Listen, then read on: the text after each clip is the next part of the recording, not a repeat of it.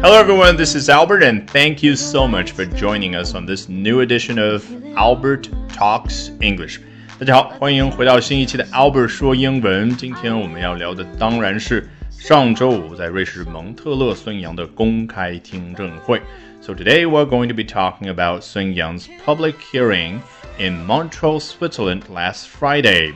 和往常一样，正式开始之前做一个小广告。本节目内容十分精彩，极其丰富的完整版以及更多由我原创的英语学习课程，都在我创办的微信公众号 Albert 英语研习社。别忘了 Albert 拼写 A L B E R T，赶紧打开微信搜索并关注吧。那今天我们首先要看的是来自于英国路透社的报道。So firstly, let's take a look at what Reuters has to say about this. Chinese multiple world and Olympic champion Sun Yang's defense against allegations he committed anti doping violations was affected by translation problems during the opening stages of a Court of Arbitration for Sport hearing on Friday. 啊，我刚刚这个朗读，其中有一部分呢稍微显得刻意了一点，为的是什么？ 就是让你一下子判断出句子的主干和它岔出去的分支，也就是补充描述的部分，对不对？相信你一下子已经判断出来了，句子的主体是什么？开头，Chinese multiple world and Olympic champion 孙杨 's defense，中国的多次的世界以及奥林匹克运动会的冠军孙杨的辩护。翻到这儿，你都觉得听不下去了啊！首先，这个 multiple 这种表达习惯啊，可能是英文稍微区别于我们中文的一个地方。multiple 它自带一种什么样的情感在里面呢？好多次的感觉。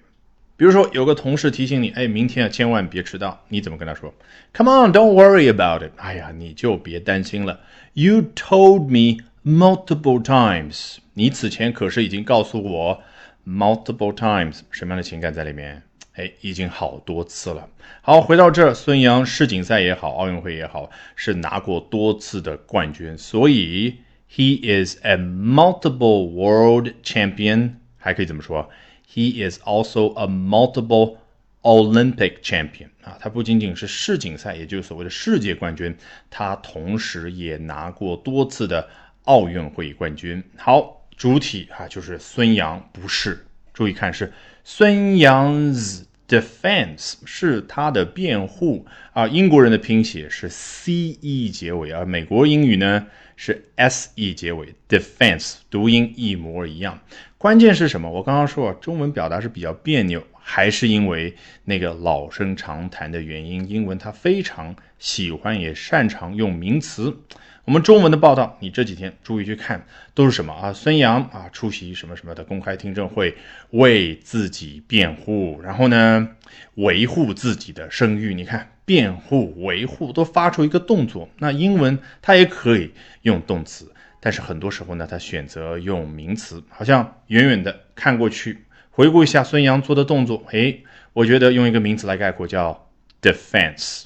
那正因为名词用的非常的多，英文里面呢又经常在它们名词之间用介词啊去表达两者之间的关系。比如说 A on top of B，那就是 A 直接在 B 的上面，然后 A to B，比如说我们熟悉的那个例子，This is a key to my apartment，这是一把钥匙。诶 a key。To my apartment，它指向的是我的公寓。说白了就是，这是我公寓的钥匙，能打开我公寓的那把锁。那这儿的 against 交代的是另外一种关系，什么关系？很明显对立的关系。A against B，与孙杨的 defense 辩护形成对立关系的是别人对于他各种各样的 allegations。那你看。